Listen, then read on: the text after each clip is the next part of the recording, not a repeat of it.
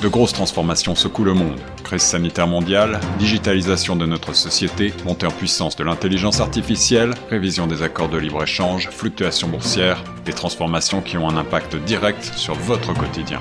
Torontois et Torontoises, pour vous permettre de mieux comprendre ces mouvances, la radio Choc FM 105.1 vous propose un coup de phare quotidien sur l'actualité avec Tierno Soumaré. Écoutez Plein Feu Grand Toronto du lundi au vendredi de 8h à 9h sur Choc FM 105.1.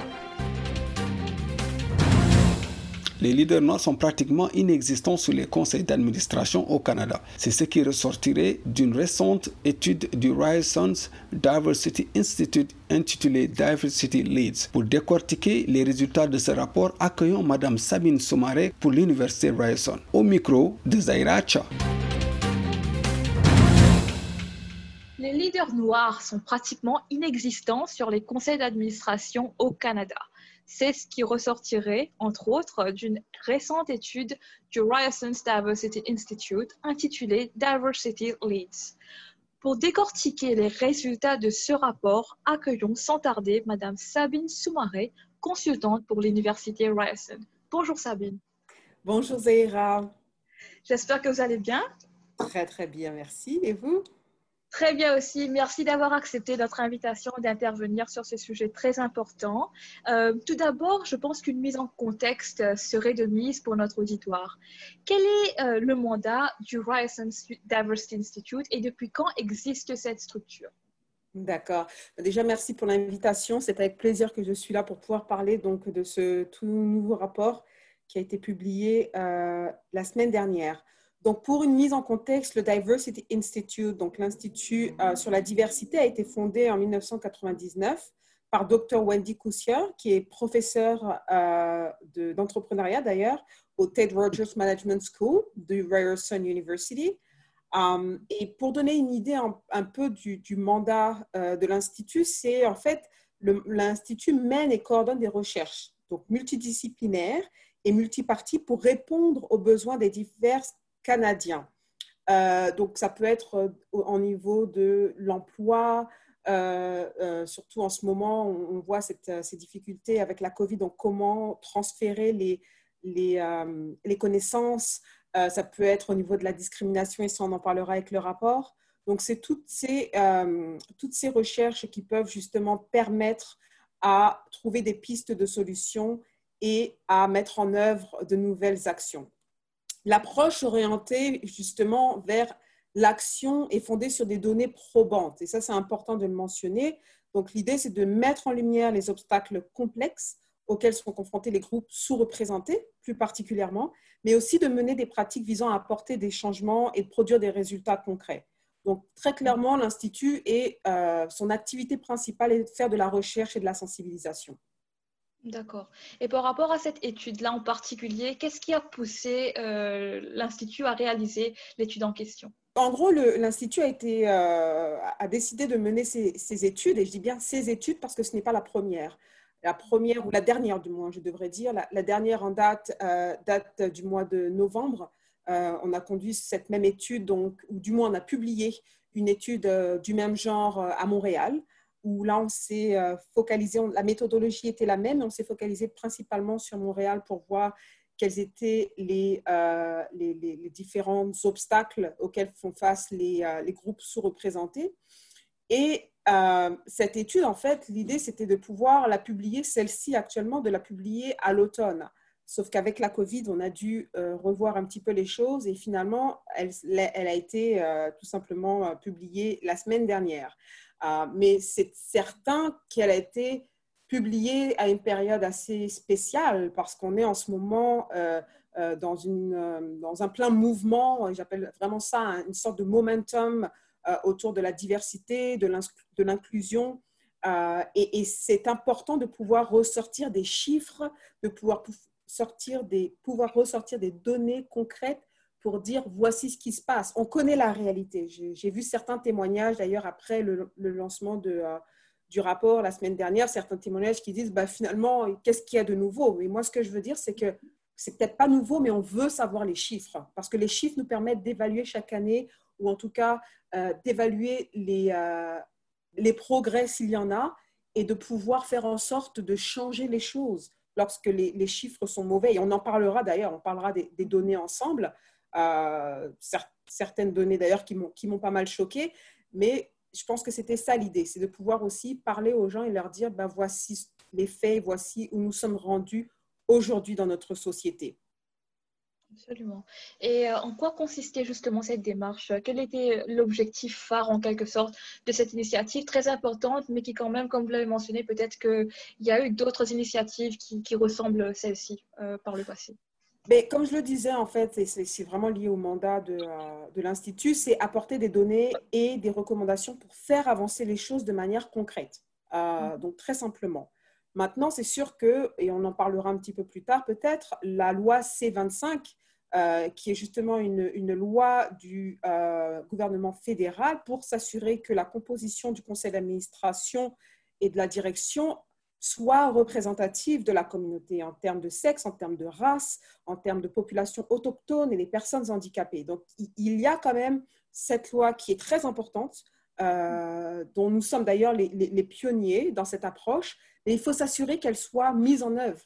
Et là, c'est le, côté le plus, je dirais, complexe quelque part, euh, parce qu'on veut s'assurer qu'elle soit mise en œuvre, mais en même temps, il va falloir faire beaucoup plus de sensibilisation. Et c'est à travers ces données qu'on va pouvoir s'assurer que les entreprises, les conseils d'administration comprennent l'importance aujourd'hui d'avoir une, diversité dans leur conseil d'administration, parce que ça leur apporte quelque chose, certainement. Et mhm. c'est ce qu'on veut mettre en lumière. Et c'est l'idée, en fait, de cette, euh, de cette démarche. Et, d'ailleurs, je tiens à mentionner que cette, ce mhm. projet, cette loi, d'ailleurs, euh, a été votée il y a deux ans. Donc, ce rapport, quelque part, euh, on n'a pas forcément les chiffres il y a deux ans, mais ça, ça serait intéressant de voir, OK, ben, quelles, ont été les, les améliorations depuis? Absolument. Et vous avez mentionné au fait l'importance de la diversité sur les conseils d'administration. Concrètement, qu'est-ce que la diversité rapporte à un conseil d'administration selon vous et selon le rapport? Oui, ben, en, fait, euh, à, plusieurs niveaux. Ça permet d'avoir une certaine déjà représentation, d'avoir différentes expériences, différentes euh, perspectives qui sont euh, présentes autour de la table. Et, ça, c'est crucial parce qu'au final, on s'entend, un conseil d'administration travaille également euh, sur la vision d'une entreprise. Donc, la vision d'une entreprise, il faut, qu'elle soit regardée avec différentes lentilles. Euh, donc, quand on a un conseil d'administration qui est complètement homogène, la vision ira dans un sens, mais ne prendra pas en compte l'importance de la diversité au sein des employés. Euh, donc, il y a définitivement un, impact qui peut être créé au niveau des ressources humaines. Et c'est ce qu'il faut faire aujourd'hui.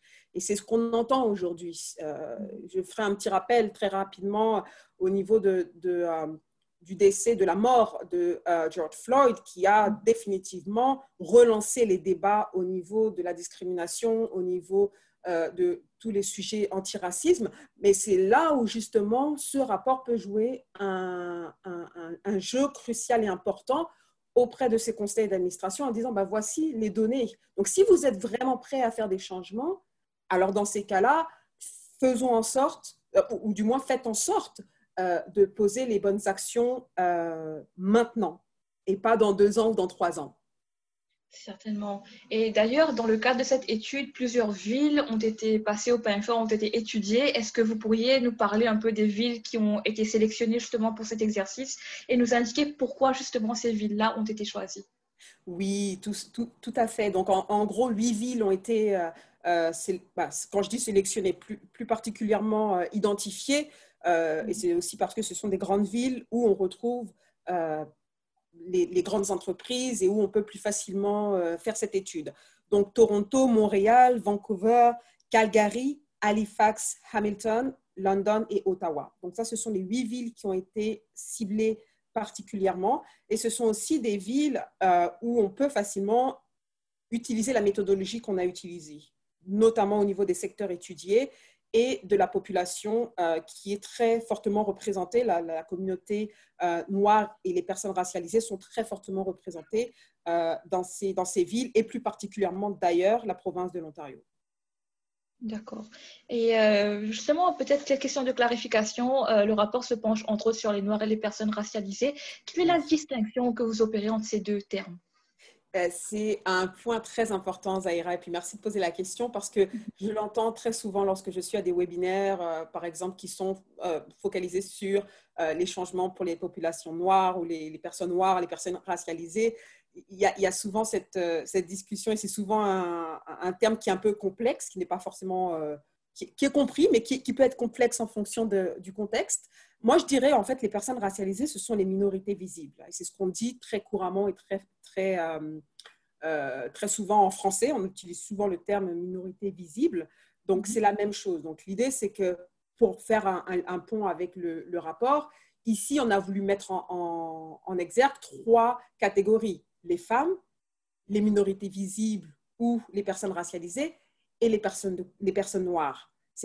Donc les personnes noires, quelque part, font partie de ces minorités visibles. On a voulu les extraire pour s'assurer de voir euh, la, différence entre euh, les euh, minorités visibles, donc les autres ethnies, et les, les, les personnes noires. Quels sont les résultats les plus marquants? Quels sont les résultats qui vous ont le plus choqué par rapport aux populations racialisées? Et aussi, quelle est la différence en matière de ces résultats entre les deux groupes identifiés, donc les minorités visibles et les personnes noires? Euh, ben, je dirais que, comme je le disais tout à l'heure, la méthodologie s'est portée sur les, trois catégories, euh, femmes, donc minorités visibles, et puis également euh, les personnes noires.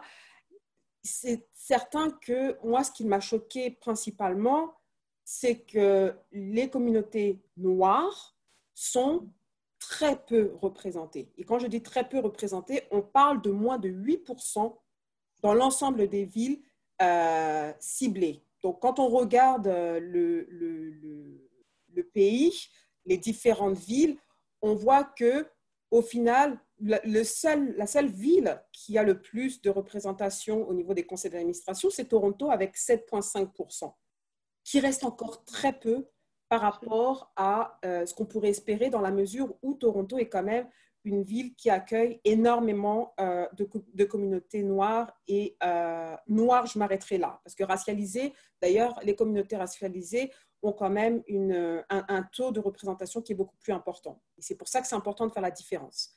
Maintenant, les personnes racialisées sont majoritaires à Toronto, 51,4% et finalement représente que 15,5% des postes au sein des conseils d'administration.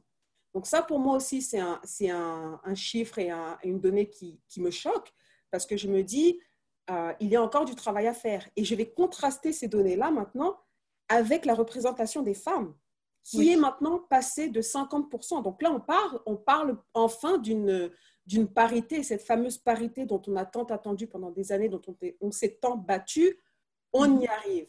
Sauf que malheureusement, dans cette parité, les communautés noires et les, les personnes racialisées ne font pas partie de l'équation. Et c'est ça, en fait, ce qu'on veut soulever à travers ce rapport.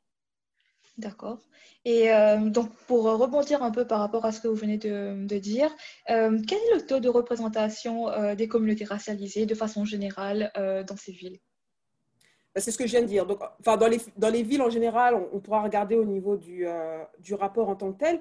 Mais ce que je voulais dire, c'est que par exemple, Hamilton, London, Ottawa, Halifax, euh, il n'y a pas une grande représentation de communautés, en tout cas, elle n'est pas aussi, aussi élargie et aussi vaste que celle de, de Toronto, de communautés euh, racialisées. Et d'ailleurs, c'est pour ça, d'ailleurs, un, un, autre fait assez choquant, qu'il n'y a quasiment pas de représentation dans les conseils d'administration.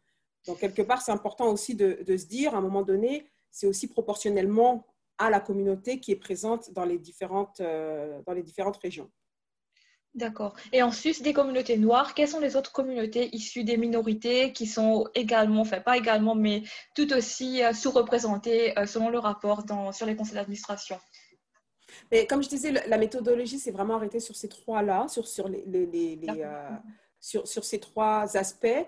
Euh, maintenant, c'est vrai qu'on peut, on peut regarder plus, en plus particulièrement les, euh, celles qui réussissent. En fait, on voit plus facilement celles qui ne, qui ne sont pas représentées et celles qui sont représentées.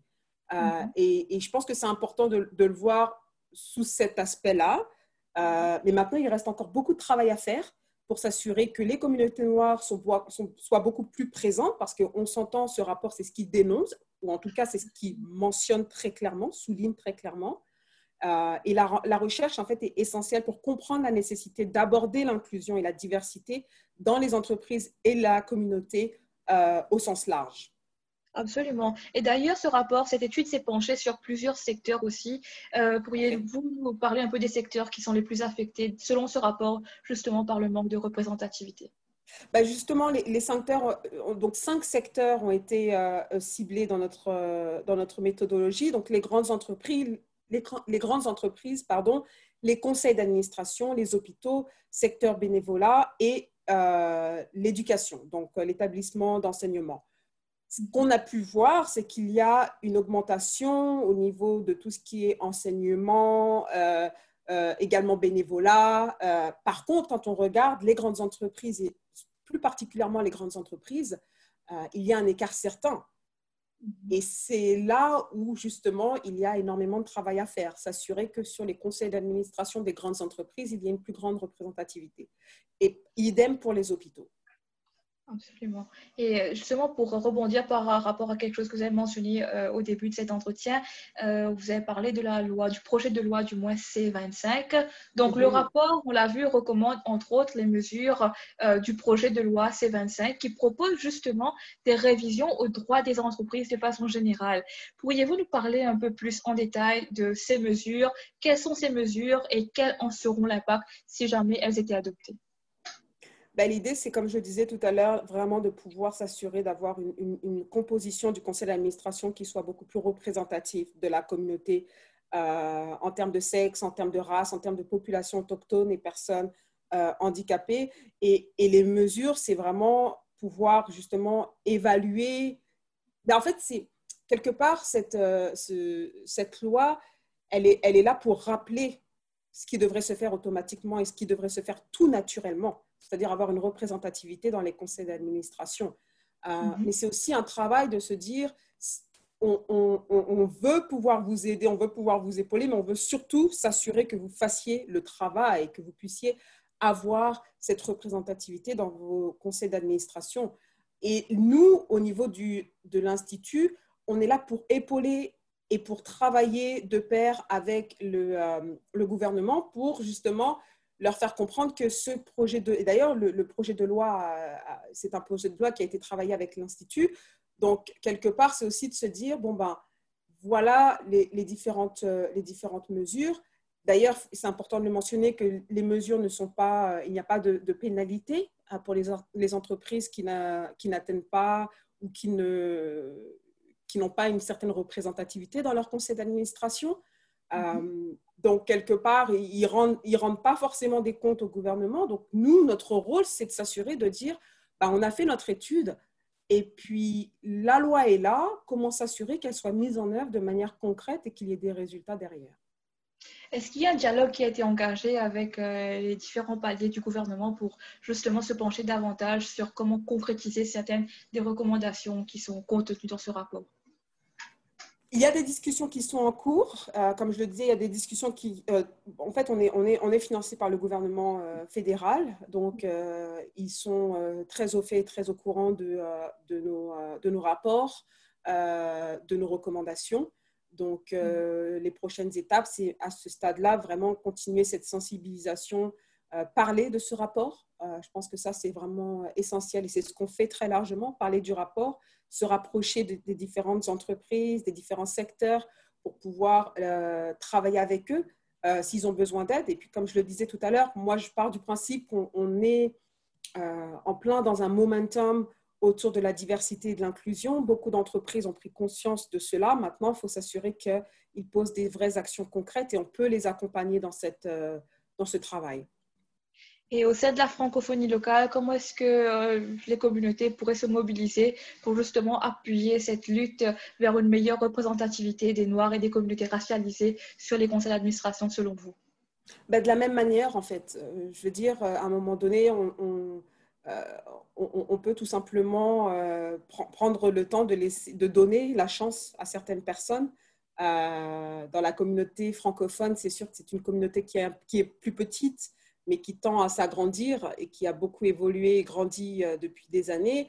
je pense que c'est cette même conscientisation qu'il va falloir s'assurer d'avoir, et chacun d'entre nous d'ailleurs, mm-hmm. membres de la communauté francophone, acteurs de la communauté francophone, il faut qu'on prenne qu'on comprenne cette difficulté.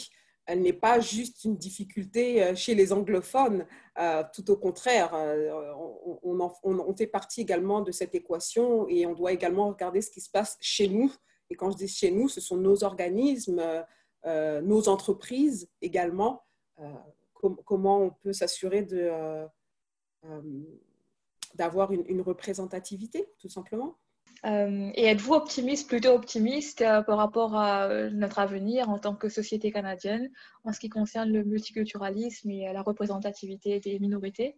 Oui, je le suis, je le suis totalement, parce que je pense que on est, ce combat a pris un tournant et, le tournant, pour le moment, il va dans la bonne direction. il y a beaucoup de choses qui sont mises en place, beaucoup de discussions, certes, mais je suis certaine qu'il euh, y aura des actions derrière. Euh, les gouvernements, parce qu'à partir du moment où les gouvernements euh, commencent à c'est pas qu'ils commencent à prendre conscience parce que c'est pas pas nouveau hein, je dirais mm-hmm. mais mm-hmm. à partir du moment où on commence à prendre conscience on commence à prendre des mesures on, on a plus d'études à ce sujet on a beaucoup plus les ressources humaines maintenant également une approche qui est différente ou cherche à avoir une approche différente euh, je commence à voir le changement je pense qu'on voit le changement. C'est sûr qu'on part de tellement loin que même les petits changements peuvent paraître euh, rien du tout, mais il faut, il faut quand même euh, les mentionner. mais il y a encore beaucoup de travail à faire. Donc je suis certes très optimiste, mais je suis certaine également qu'il y a du travail à faire. Et si les fondations ne sont pas mises maintenant, qu'il y a ce momentum, c'est sûr qu'on fera encore euh, un pas ou voire trois pas en arrière euh, dans deux, trois ans. Donc, c'est important d'aller dans la bonne direction. C'est important de continuer d'évaluer, et je pense que c'est ça aussi notre travail euh, au sein de l'Institut, informer les gens, leur donner des données et continuer d'évaluer assez régulièrement pour s'assurer d'avoir des, des, données cohérentes, pertinentes, qui puissent permettre de prendre des actions concrètes au niveau, à un plus haut niveau. Absolument. Et d'ailleurs, pensez-vous que, par exemple, la discrimination positive pourrait être euh, une solution, du moins dans un premier temps, pour essayer d'équilibrer un peu les donnes? Je pense que toutes sortes de, euh, on peut, on peut regarder à toutes sortes de, de, mesures ou de, manières de, voir les choses. Euh, mm-hmm. à partir du moment où, on est inclusif dans notre approche et que cette approche permet des résultats concrets, je pense qu'il faut regarder toutes les pistes c'est important de, les regarder euh, et, de pouvoir les évaluer derrière. Est-ce que vraiment ça mènera à quelque part? Et euh, d'ailleurs, question d'ordre pratique pour finir cette euh, entrevue, où pourront-nous trouver ce rapport en ligne éventuellement si on veut mieux étudier au fait les recommandations, les résultats de cette étude? Alors sur le site de Ryerson, donc c'est ryerson.ca, euh, et il y a une rubrique diversity et dans cette rubrique, euh, vous pourrez retrouver tous les rapports d'ailleurs euh, qui ont été rédigés depuis, depuis la fondation de, cette, de cet institut. Et, vous allez voir, ce sont des, des, des, rapports qui sont riches et finalement qui parlent, qui parlent de, la, de la discrimination, de la diversité depuis beaucoup plus longtemps qu'on peut le penser. Euh, donc, euh, parce que la diversité, on en parle, je dirais, depuis une dizaine d'années, et bien nous en parlons depuis très très longtemps. Donc, euh, j'espère que c'est un sujet qui sera pas bon, qu'on continuera à, mettre en avant pendant bien longtemps. En tout cas, tant, qu'on atteint, tant, que les, les, objectifs ne sont pas atteints, en tout cas, à ce niveau-là. Certainement, certainement. Et est-ce que ces rapports sont gratuits? Oui, oui, tout à fait. Non, vous pouvez les consulter, comme je disais, sur le site internet. Ils sont gratuits, vous pouvez les télécharger. Euh, et puis, ce sont des, euh, des, ressources inestimables. Des, bonnes ressources, tout à fait. Donc, euh, merci encore une fois pour cette excellente entrevue, Sabine. Auriez-vous un mot de la fin pour les auditeurs et les auditrices de Choc FM oui, en fait, j'en profiterai pour ce mot de la fin euh, pour parler du, euh, de deux rapports qui vont être lancés la semaine prochaine. Donc, je vais animer une, un, un, webinaire euh, mm-hmm. pour parler cette fois-ci de rapports liés aux femmes entrepreneurs. Donc, l'état des lieux de l'entrepreneuriat chez les femmes. Donc, j'aurai l'occasion d'être en présence de la secrétaire parlementaire de la ministre Mary Inc., donc voilà, j'invite tous les, les auditeurs et les auditrices à se joindre à, nous pour cette rencontre qui sera tout, tout, aussi intéressante avec des données pareilles au niveau du, de l'entrepreneuriat, de l'écosystème entrepreneurial féminin au Canada. Et d'ailleurs, les informations, pour ceux et celles qui veulent avoir des compléments d'information, les informations figurent sur grandtoronto.ca. Mhm, parfait. Donc, il y a un deuxième rapport aussi que vous vouliez euh, mettre en avant. Oh, le, deuxième, en fait, ce sont deux rapports. Le premier est, au niveau national et le deuxième qui sera également présenté est vraiment euh, plus concentré et ciblé sur euh, le Québec. Mais le ah, sujet reste le même, c'est vraiment l'entrepreneuriat des femmes et, je dirais, j'ajouterais même l'impact en fait de, de, la COVID sur les femmes entrepreneurs. Donc au niveau national et au niveau du Québec.